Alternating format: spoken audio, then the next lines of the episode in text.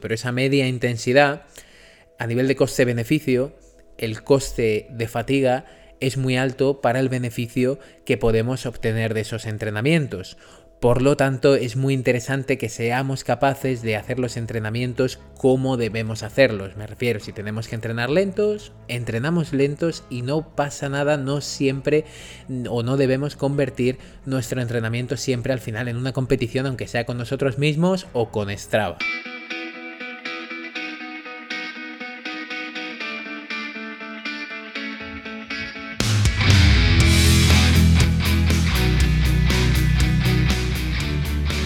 Te doy la bienvenida a Kilómetros de Entrenamiento, un podcast que te llevará a la línea de meta dando respuesta a tus principales dudas sobre entrenamiento de carrera, fuerza, nutrición, descanso y mucho más. Soy Javier Calvo, entrenador de corredores de larga distancia especializado en maratón y con este podcast espero ayudarte a cumplir tus objetivos. ¡Empezamos!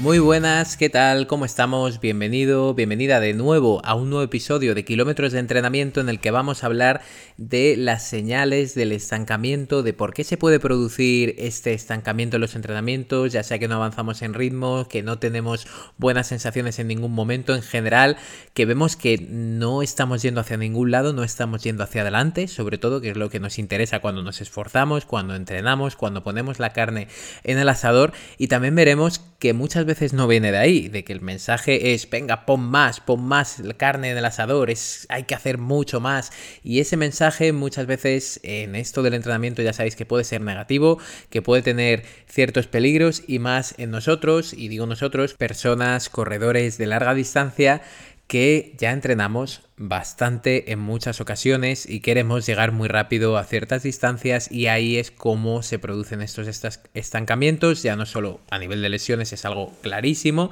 pero no vamos a hablar tanto de eso, sino de estancamientos en ritmos, en sensaciones, como digo, en distancias a nivel general en carrera, de sensaciones sobre todo, que ya sabéis que esto es muy importante. Antes de empezar, pues agradecer a mi compañero de trabajo, Lander, a mi compañero entrenador Lander, porque también me ha ayudado a preparar este episodio. Pronto seguramente estará por aquí por el podcast. Y bueno, Lander ya lleva trabajando conmigo más de un año y estoy súper, súper contento con, bueno, eh, su manera de, de trabajar, también los resultados que están teniendo muchos de sus deportistas. El otro día, por ejemplo, en la maratón de Barcelona conseguimos tanto los deportistas que él está gestionando como los que yo estoy llevando también grandes resultados como casi un sub 3 horas en categoría femenina de una de las eh, chicas que llevamos los entrenamientos que quedó además 20 de su de la categoría femenina, ¿no? Una, una auténtica barbaridad que bueno, que obviamente esto no se consigue de la noche a la mañana, es algo que aquí trabajamos mucho en el podcast, pero que también y no quería quedarme sin eh, hablar de Lander, de deportistas y de la gestión que estamos haciendo juntos. Y, por supuesto de también este podcast en el que él ha participado. Así que sin más vamos a entrar en materia, vamos a ir a por ello. Espero que puedas sacar de aquí muchas conclusiones si estás en esta situación de estancamiento que tan agobiante es y tanto nos impide muchas veces avanzar y que entremos ahí en un círculo. Así que nada, vamos a ir a por ello, el estancamiento en nuestro entrenamiento. Siempre suelo avisar de que estos episodios pueden ser un poquito cortos, pero bueno, eso lo habrás visto antes de entrar al podcast si ha quedado corto o largo. El guion en general es cortito, pero vamos muy al grano. Y, bueno, antes de comenzar, me gustaría explicarte el índice o cómo vamos a estructurar hoy este episodio de los estancamientos. Lo primero es saber cuáles son las señales que te pueden indicar que realmente te estás estancando y que podamos abordar eso previamente. Creo que es muy importante, como siempre, esa esa parte de prevención que también ocurre en lesiones, ¿no? El darme cuenta antes de que lleguemos o de que el problema vaya a mayores las causas que pueda haber en ese estancamiento, que muchas veces no van de la mano con las señales. Este es un error también que solemos cometer con las lesiones, solemos eh, decir que ese diagnóstico es el mismo que la propia causa, me refiero. Eh, la fascitis plantar es un síntoma y muchas veces como nos dicen que es el diagnóstico, pues asociamos la causa al síntoma, al propio problema y muchas veces no es de ahí, me refiero. Esa fascitis plantar, por poner un ejemplo, puede venir de un problema con la dorsiflexión de tobillo sumado a un exceso de kilómetros y sumado a una falta de descanso más un consumo de alcohol, por poner un ejemplo. Y eso sí serían las causas. En cambio, las señales que tiene esa persona, que tiene tiene fascitis plantar es que por las mañanas le ha empezado a doler cada vez más, que hacía meses que le dolía, pero no lo tuvo en cuenta y siguió haciendo exactamente lo mismo. Eso serían las señales, pero no serían las causas en sí, las causas serían las otras que hemos visto y la fascitis plantar sería el síntoma. Por poner un ejemplo, pero me gusta hacer esta distinción de cara al estancamiento porque muchas veces pensamos que las causas son el propio estancamiento en sí mismo o las señales y no es así. Y por último, cómo no, veremos soluciones. Ahora mismo en mi cabeza estaba yo dentro de mi propia cabeza y he pensado, ¿se habrá entendido eso último que he dicho? Bueno, espero que sí. Sobre todo por diferenciar entre las señales que tengo y si esas señales son las causas que no muchas veces coinciden. Entonces, señales de que nos podemos estar estancando. La primera, la imposibilidad de mejorar una marca en una distancia determinada. Esto es algo claro y, y bueno, esto muchas veces, aunque sigamos entrenando de manera concienciuda, si los tiempos en cada carrera no mejoran a pesar de llegar descansado y mentalizado, es que no estás entrenando como deberías. No por entrenar más tiempo o porque la temporada vaya avanzando, tenemos la seguridad de que vamos a mejorar. Esto es muy interesante analizarlo desde este punto de vista. No estamos mejorando marcas, pero seguimos entrenando de manera intensa, con bastante frecuencia, varias veces a la semana, pero muchas veces seguimos haciendo lo mismo. Vamos a una distancia determinada, hemos realizado un descanso correcto, a priori todo el entrenamiento ha ido correcto, la carrera ha ido muy bien, diría, imagínate que ha ido súper, súper bien la carrera, pero el resultado no es mejor que la carrera anterior. Por supuesto, dentro de ese resultado de esa carrera de ese día ha habido ha podido haber muchísimos factores, desde el calor o algo así, pero estamos partiendo de la base de que ha ido perfecto. Y tú mismo, tú misma te preguntas qué ha podido ocurrir en esa carrera, por qué no lo entiendes, pues normalmente ahí va a tener mucho que ver con el entrenamiento que has ido realizando. Porque si todo ha ido bien, pero en el fondo no has podido mejorar, quizás es la parte de entrenamiento. Entrarían otros factores que muchas veces yo os he oído a muchos corredores, que es el tema de la edad. Y es normal, digo que lo he oído mucho porque hay gente que me dice, oye, es que yo tengo 45 años, ya no voy a mejorar. Y aquí entra mucho en juego, o sea, no por tener 45 años y hemos oído siempre, no, el pico de de forma en los deportistas de alto rendimiento, lo vamos a encontrar en torno a los 30, a los 35 años como mucho, ahora se ve que en corredores de maratón se van más allá de los 35 años esos picos de forma, pero claro, estamos hablando de alto rendimiento, personas que se han dedicado a ser los mejores desde hace un montón de años.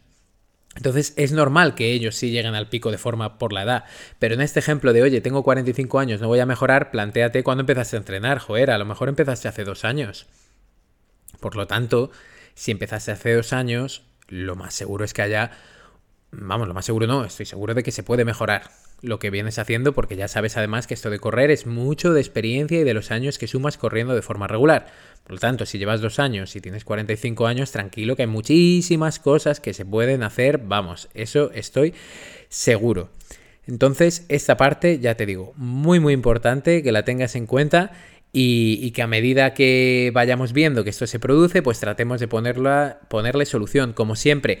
¿A través de qué? Pues lo veremos luego en esas posibles soluciones, pero ya te doy una pista a través del entrenamiento, que es lo que más horas realizamos para tratar de mejorar. Así que ese punto, primero, esa señal, no mejorar las marcas. La segunda señal, también bastante clara, es un descenso un empeoramiento del rendimiento. Eh, no solo es estancarse, sino es que un entrenamiento inadecuado puede provocar que vayamos hacia atrás. La repetición de estímulos y, por ejemplo, la poca variedad, que es algo que hablé en el capítulo anterior, hablando de esto de hacer abdominales y flexiones todos los días, en cuanto a sesiones, ejercicios, puede provocar que nuestro organismo, diferentes estructuras, se acostumbre pues a lo que recibe, ¿no? Entonces, en ese sentido se va a acomodar, el entrenamiento ya no va a ser ese estresor y ese estímulo no va a ser del todo eficaz. Pongo un ejemplo más claro y que yo sepa mejor que un ejemplo mío, imposible. Entonces te pongo un ejemplo mío, con el entrenamiento de fuerza. Cuando comencé con este proceso de fascitis me pregunté qué estaba haciendo mal. Dije, a ver, si yo entreno fuerza, entreno bien, hago todo lo que hay que hacer, una de las teorías que yo tuve, aparte de una pérdida grande de movilidad por un trabajo de fuerza excesivo sin añadir este tipo de ejercicio de movilidad, de estiramientos estáticos, de ganancia de flexibilidad de manera recurrente, me llevó a en general que estuviera como muy rígido. Pero quitando ese punto, algo también de lo que me di cuenta es que llevaba entrenando fuerza de una manera similar mucho tiempo. Entonces yo simplemente mirándome al espejo, viéndome cómo entrenaba fuerza, los pesos que utilizaba, digo, joder, es que llevo mucho tiempo, muchos años entrenando fuerza bien, de una manera de lo que se puede decir bien, entre comillas, haciéndolo todo perfecto. Perfecto, entre comillas, por supuesto. Pero, claro, yo me veía, digo, pero si tienes bastante musculatura en las piernas, tus rangos de fuerza son buenos, tampoco tienes molestias en estructuras comprometidas que pueden indicar que sí que hay un déficit de fuerza. Cuando me veo correr, tipo como la rodilla, cuando me veo correr parezco bastante estable desde fuera, incluso en vídeos e incluso análisis de pisada. Y me dije, oye, pues es que a lo mejor no estás enfocando la fuerza de una manera correcta, llevas mucho tiempo haciendo lo mismo y, por ejemplo, no has incluido mucho ejercicio de potencia, de pliometría, que evite que puedas ganar más masa muscular, que te sientas más rígido y empecé a disminuir los pesos, a incluir más ejercicios pliométricos, cosa que con la fascitis plantar es como, ¿cómo te vas a poner a dar saltos? ¿no? Si eso va a ser peor. Claro, que me daba cuenta yo que esa fascitis también venía de una gestión de las cargas en carrera no del todo óptima. Por tanto, desde que estoy realizando esos ejercicios, en mi caso concreto, que tengo unos buenos rangos de fuerza y que no va a pasar nada porque descienda un poco la intensidad, el peso que utilizo en mis entrenamientos de fuerza, lo que he conseguido es correr de manera más eficiente. Mm, noto que voy mejorando mucho más y además estoy viendo que esa gestión también de las cargas y los impactos, la fascia cada vez la va soportando mejor haciendo un entrenamiento con menos peso que encima me permite entrenar o estar más disponible para entrenar cuando em, voy a hacer una sesión sobre todo muy enfocada a lo mejor en series o algo así, pues he hecho fuerza el día anterior de esta manera un poco más suave, por decirlo de alguna manera, y más enfocada a la potencia, ese día que voy a hacer esas series estoy más disponible, más fuerte, me encuentro mejor. Entonces aquí te he puesto mi ejemplo porque es un caso clave de decir, no, no, si yo estoy entrenando bien, si yo estoy haciendo todo perfecto, pero claro, ¿por qué? ¿Por qué había ocurrido esto? ¿No? Vamos a revisar todo lo que se supone que estás haciendo perfecto porque a lo mejor no lo estás haciendo tan perfecto. Esa sería una, una de las señales. Otro punto es, este me parece muy interesante porque quizás es más subjetivo, pero sabemos que el plano mental y más en nosotros en corredores de larga distancia juega un papel clave, es tener menos motivación de cara a una misma sesión, diferentes sesiones también o competiciones. No es solo a nivel físico, sino que podemos sentir ese estancamiento psicológico, ese estancamiento mental. Las pocas ganas de afrontar los entrenamientos y competiciones pueden indicar que te estás estancando ya que seguramente percibas que el cuerpo no responde al entrenamiento. Es un poco lo que he comentado al inicio, es la pescadilla que se muerde la cola. No hay mejoras, es lo mismo que no tengo ganas de entrenar y es lo mismo que baja el rendimiento. Entonces ahí es importante buscar ese punto de motivación y luego lo veremos ¿no? en esas posibles soluciones. Otro punto interesante es la disminución de la salud global. Depende de cómo estés intentando salir de ese estancamiento, si todavía no te has dado cuenta de que llevas haciendo las cosas mal durante bastante tiempo seguido, pero tu salud a nivel global se puede ver afectada. No debemos confundirlo, ya que he querido introducir este punto que me parece muy interesante, con el síndrome del sobreentrenamiento, que suele tener señales más peligrosas. Esto lo digo porque sí que muchas personas me han dicho, estoy sobreentrenado. Digo, bueno, eso hay que verlo porque en principio no deberíamos bueno, sí podemos caer en un síndrome de sobreentrenamiento, pero mm, es algo bastante más grave. Vamos a ver, señales peligrosas como pueden ser en mujeres la disminución de estrógenos, que puede hacer que haya atrasos en la aparición de la primera menstruación, que haya diferentes tipos de amenorrea, que es la disminución del volumen menstrual, o directamente la desaparición de la misma, que desaparezca la menstruación. Esto podría acelerar además eh, la aparición de procesos osteoporóticos o también la la aparición de problemas a nivel óseo, a nivel de lesiones. Entonces, este punto es muy importante también para esas señales. En hombres también es algo menos común esto, pero también puede afectar a la producción de testosterona y toda la influencia que tiene la testosterona en diferentes tareas, eh, sobre todo físicas. Em, también la aparición de enfermedades infecciosas o víricas por su afección sobre el sistema inmunitario. Por ejemplo, los maratonianos tienen más riesgo de enfermedades respiratorias a nivel infeccioso desde 3 horas hasta 72 horas después de acabar la maratón. ¿Por qué? Porque las defensas están más bajas y estamos en un punto de estrés crónico que sería como un sobreentrenamiento de venga más y más y más y más y más. Es un constante de un descenso constante del sistema inmune de las defensas, eh, un excesivo daño muscular y aumento de la producción de citoquinas. Las citoquinas son un tipo de proteínas que son indicadoras de los niveles de inflamación como pueden ser la IL-6 y esos niveles de inflamación no afectan exclusivamente al sistema musculoesquelético, pueden afectar también al hígado, por ejemplo. Entonces, vemos que hay señales, si nos vemos en un punto ya de que de salud puede estar comprometido, sí que sería mucho más importante buscar hacerse un análisis de sangre con diferentes biomarcadores como estos a nivel de mm, de inflamación que nos pueden dar algo más de pistas si realmente vemos que estamos teniendo problemas de salud de manera recurrente, sueño también se ve muy afectado en este problema de, de sobreentrenamiento, pero como digo, eh, depende de cómo estés intentando salir de ese estancamiento, simplemente puedes tener estos puntos, no estás entrando en un sobreentrenamiento, pero sí que hay peligro de que puedas llegar a ese punto, así que ahí cuidado.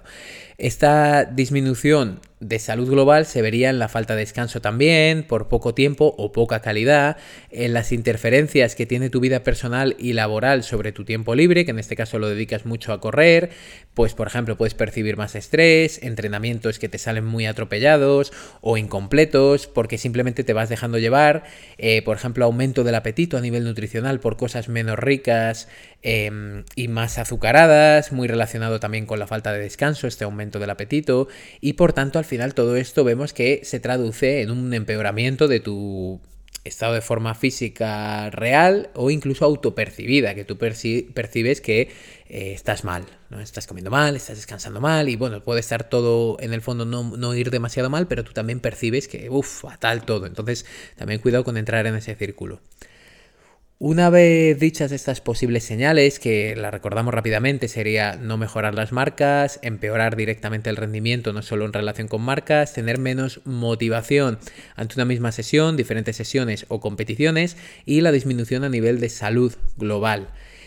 Vamos a ver las causas del estancamiento, ¿no? La primera, y esta va a ser clave, insistimos mucho, es entrenar siempre igual. Cuando hablamos de entrenar siempre igual, hablamos tanto del tipo de sesión, rodajes interválicos, eh, continuos variables, entrenamientos de fuerza, entrenamientos de movilidad, eh, sesiones de relajación o meditación. Todo esto lo meto en la parte del entrenamiento para que lo tengamos en cuenta, ¿no? Sesiones de phone roller, todos los tipos de sesiones de carrera que existen, el poder introducir entrenamiento cruzado con bicicleta con cinta elíptica, ¿vale? Tipos de sesiones. Si siempre estamos haciendo lo mismo, es muy fácil que nos estanquemos. La manida frase esta de haz cosas diferentes si quieres resultados diferentes. Pero claro, es que eso es como decir esto es negro porque es negro es verdad, pero es que es así. O sea, es que muchas veces decimos, sí, sí, esas frases me la voy a tatuar, em, la he compartido en mis redes sociales y tiene razón, pero yo en el fondo voy haciendo lo mismo. Y no es en plan una charla de entrenador, coach, tipo, no, es que tienes que hacerlo. Es que es algo con lo que todo el mundo se encuentra, con lo que yo mismo, como te comento, con ese proceso de fascitis también me encontraba. De, oye, tío, es que eres incapaz de cambiar lo que vienes haciendo. Entonces es importante darle vuelta a esto. También entrenar siempre igual en cuanto al volumen. Todos los domingos voy a hacer el rodaje largo de ni más ni menos que una hora y media. Da igual que sea que llueve, que truene, que quede en dos días para el maratón o tres semanas. Yo voy a hacer siempre eso. La intensidad aquí, clave. Ahora vamos a entrar más en ese punto. Pero un poco esos ejemplos de entrenar siempre igual. Hablando de la intensidad, otra causa del estancamiento sería abusar de la, intensidad media que se conoce muchas veces, que tampoco me gusta nombrar estas cosas así, o como las lesiones, o sea, las lesiones son lesiones, pero muchas veces a nivel psicológico es interesante no ponerle a la persona una cruz. Tú estás lesionado con dromalacia rotuliana y no vas a poder correr nunca más, ¿no? Eso hay que tener mucho cuidado con esas etiquetas, pero esta abusar de la media intensidad se conoce como zona gris y es muy interesante en periodos específicos, pero peligroso en fases introductorias y en periodos de base, de base, de generación de base aeróbica, digamos, de fondo. Hay que educar, o tenemos que educarnos, y también para eso yo creo que estamos aquí, para aprender un poco del entrenamiento, que eh, los rodajes de baja intensidad se hagan realmente a baja intensidad. Esto lo hemos trabajado muchas veces, ¿no? Con eso que hablamos del entrenamiento polarizado y todo, pero esa media intensidad, a nivel de coste-beneficio, el coste de fatiga es muy alto para el beneficio que podemos obtener de esos entrenamientos. Por lo tanto, es muy interesante que seamos capaces de hacer los entrenamientos como debemos hacerlos. Me refiero, si tenemos que entrenar lentos, entrenamos lentos y no pasa nada, no siempre o no debemos convertir nuestro entrenamiento siempre al final en una competición, aunque sea con nosotros mismos o con Strava. Por otro lado, y esto puede sonar un poco contradictorio, otra de las causas que puede haber del estancamiento es no incluir alta intensidad. Estamos hablando de baja, media y alta, ¿vale? Pues no incluir alta, a pesar de que todos hemos corrido alguna vez a tope, pues hay mucha gente que muchas veces lo hace solo en competición o en sesiones en las que, como digo, se ha calentado y ha empezado a, a competir eh, dentro del propio entrenamiento. Las series em, o Farlex, por ejemplo, hay que estipularlas de antemano, tanto en intensidad como en volumen, en cuánto tiempo vamos a estar corriendo, además de adecuarlos a la capacidad de cada uno de nosotros y al momento de la temporada pero son muchos los beneficios que obtenemos de este tipo de entrenamientos y si se puede gestionar la fatiga posterior a estos entrenamientos, se puede juntar bien, por ejemplo, con tu temporada, con el entrenamiento de fuerza, con todo lo que forma parte de tu vida, estos entrenamientos tan duros, puede ser muy muy interesante porque va a aumentar o a mejorar nuestros umbrales a nivel de esfuerzo, mejorar nuestra economía de carrera, la tolerancia también a esfuerzos extenuantes y también vamos a hacer un trabajo de técnica de carrera, aparte de todos los beneficios a nivel cardiorrespiratorio que nos da entrenar a alta intensidad. Otro factor, y ya ha tenido que llegar el pesado, es no entrenar la fuerza. Puede que tu estancamiento no se deba al entrenamiento de carrera y se pueda deber a la falta de niveles de fuerza óptimos para sostener una intensidad deseada. O sea, si yo no tengo unos niveles de fuerza óptimos para correr una maratón a 4.20, por mucho que mi, yo esté entrenando mucho cardio, digamos, o mucho la parte de carrera, me va a dar igual porque a nivel muscular no voy a poder sostener eso y de hecho en los entrenamientos lo vas a notar. O sea, vas a decir, me voy a poner a 4.20 para ver si puedo hacer el maratón. No vas a poder si tus niveles de fuerza no son los adecuados para correr a ese ritmo. Aunque el entrenamiento de fuerza sea básico y mejore el rendimiento en todas las distancias, podemos echarlo mucho más en falta en distancias más largas como la media maratón y la maratón. Em, por ejemplo, o sea, aquí esto que nos lanzaba eh, Lander, ¿no? Un, par de preguntas de ¿qué maratoniano no ha sentido esa falta de fuerza en el tercio final? Em, a pesar de también ir sobrado a nivel cardiovascular, es que en esas carreras, si lo pensamos, mm, es raro que las personas maratonianos lleguemos a la extenuación a nivel respiratorio o cardiovascular, a no ser que haya un problema sino que es más de, uff, es que las piernas ya me pesan. Vale, pues ahí hay bastante parte, no solo, no exclusivamente, pero bastante parte de la fuerza. Otro punto que puede indicarnos ¿no? es esas posibles causas del estancamiento es entrenar sin la supervisión de un experto. Puede que la ausencia de mejora en tu rendimiento sea porque precisas de un experto en la materia por desconocimiento. La planificación y periodización va a ser indispensable para llegar en las mejores condiciones posibles al objetivo personal de cada uno de nosotros. Además, aparte de eso, que es, creo que es algo lógico, ¿no? Pero un entrenador va a saber adaptar un entrenamiento a tus condiciones, capacidades, experiencia, además de cuadrarlo dentro de tu agenda personal, familia, trabajos, otras aficiones, y de saber de dónde pueden venir estos puntos de estancamiento por todos estos motivos que estamos comentando. Entonces, esta parte de la supervisión de un experto, sobre todo si tú tienes un gran desconocimiento sobre entrenamiento, es algo claro y si no lo has estudiado, pues ya te digo que además yo porque cuando más estudio, más leo y todo, más dudas me van surgiendo. No es que sepa menos, sabes más, pero más dudas te van surgiendo. Entonces, eh, si en tu trabajo trabajes de lo que trabajes, pues al final te habrás dado cuenta de que es un poco parecido, en el sentido, cuanto más te especializas, más dudas, más opciones tienes, más cambios realizas, más sabes sobre esa materia. Entonces, si tú ves que hay, que hay un desconocimiento, es importante. Y dicho esto, si pasamos a las posibles soluciones, porque como te digo, no quiero que se alargue mucho más, al final siempre me enrollo, pero bueno, sé que muchos me decís que lo utilizáis también para correr y todo, y no es que porque lo utilicéis, porque no es por estar aquí hablando, hablando, hablando, lo importante es que la información sea útil, eso es lo primordial. Entonces, las posibles soluciones que podemos tener ante estos estancamientos van a pasar por, por las siguientes. La primera, contestando un poco al último factor o a la última causa, que era entrenar sin la supervisión de un experto, pues es esta, ¿no? Planificación y periodización. Mejor siempre con entrenador. Tampoco es una condición indispensable para mejorar el hecho de contar con un entrenador, pero sí es muy recomendable. Y te va a garantizar casi seguro la mejora del rendimiento. Sea acompañado o no, tu plan de entrenamiento debe estar planificado y estructurado. Tienes que evitar improvisar y evitar también las ideas de última hora. De repente he visto no sé qué, voy a hacerlo. Un amigo me ha dicho no sé cuántos, lo voy a hacer. Pero ¿cómo podemos saber que eso es para ti si lo que comento, no? Si a lo mejor tú personalmente me llegas a mí con un problema y sabiendo, aún sabiendo de todo del entrenamiento y todo, le tengo que dar mil vueltas a mil opciones por si acaso o ver realmente qué es lo que a ti te puede funcionar. Entonces es muy difícil que si de repente improvisas, pues te salga bien. Es realmente difícil.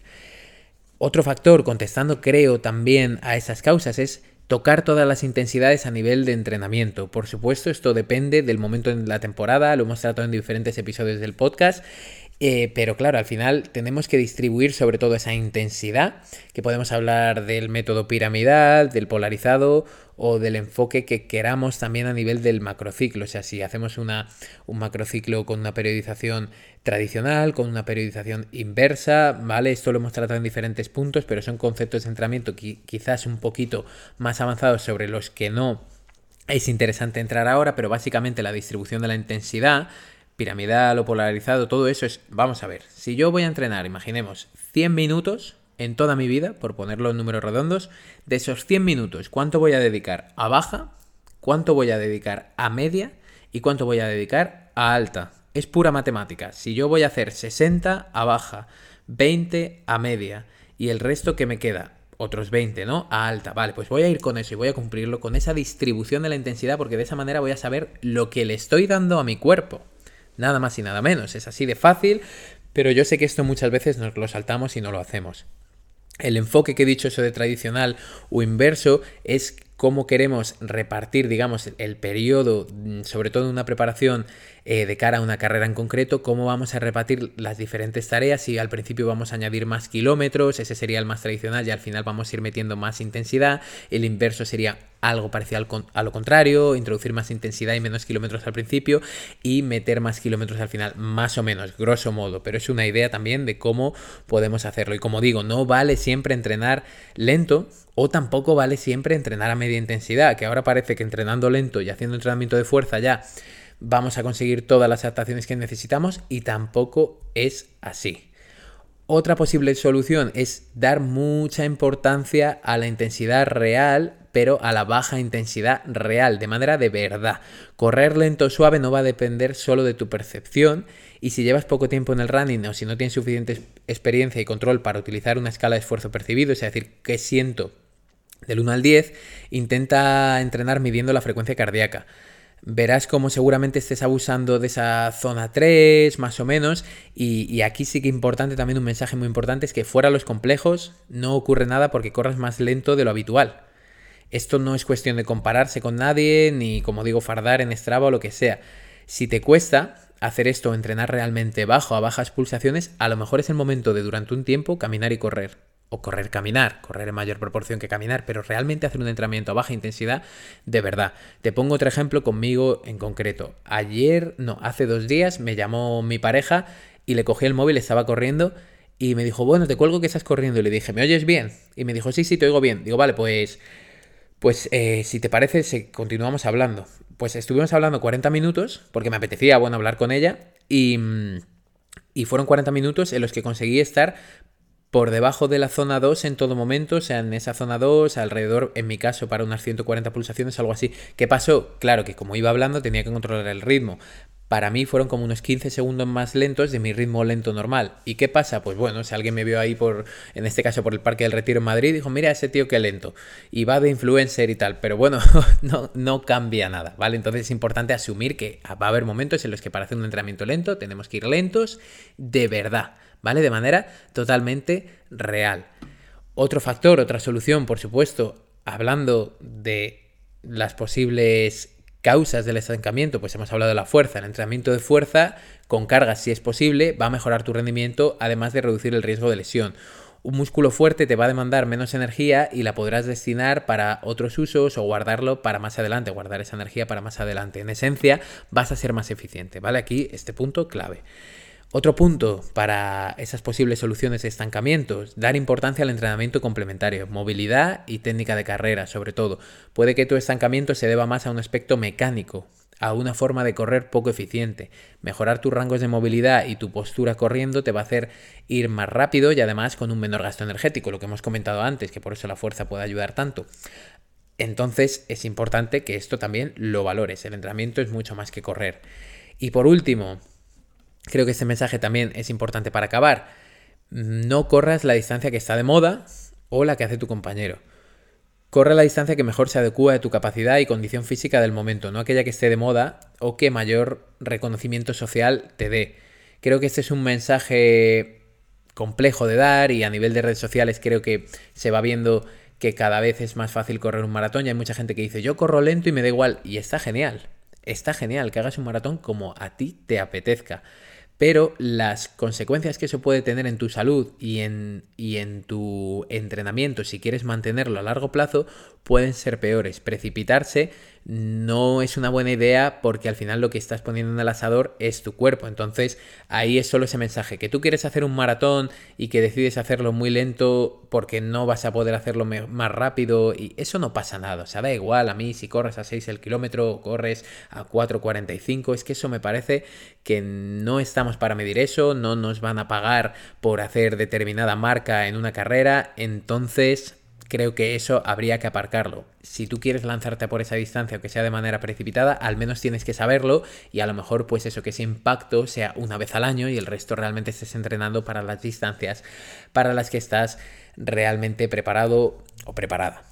Así que espero que te haya servido estos pequeños puntos. Eh, hemos hablado, como sabes, de las señales que te manda tu cuerpo de que puedas estar estancado o no, de esas posibles causas también, si son reales y si van de la mano con esas señales. Y por último, para contestar a las causas, por supuesto, las soluciones. Como no, en un episodio como este, ¿Por qué lo hacemos? Pues efectivamente, para que sigas sumando muchísimos más kilómetros de entrenamiento, para que si te has estancado puedas meter más kilómetros de entrenamiento y sobre todo que esos kilómetros de entrenamiento, como siempre decimos, que sean de disfrute total y real. Así que hablamos, nos vemos en próximos episodios, espero que te haya servido y que hayamos ido directos al pie, hayamos ido al grano. Así que un abrazo muy fuerte y a seguir sumando kilómetros de entrenamiento.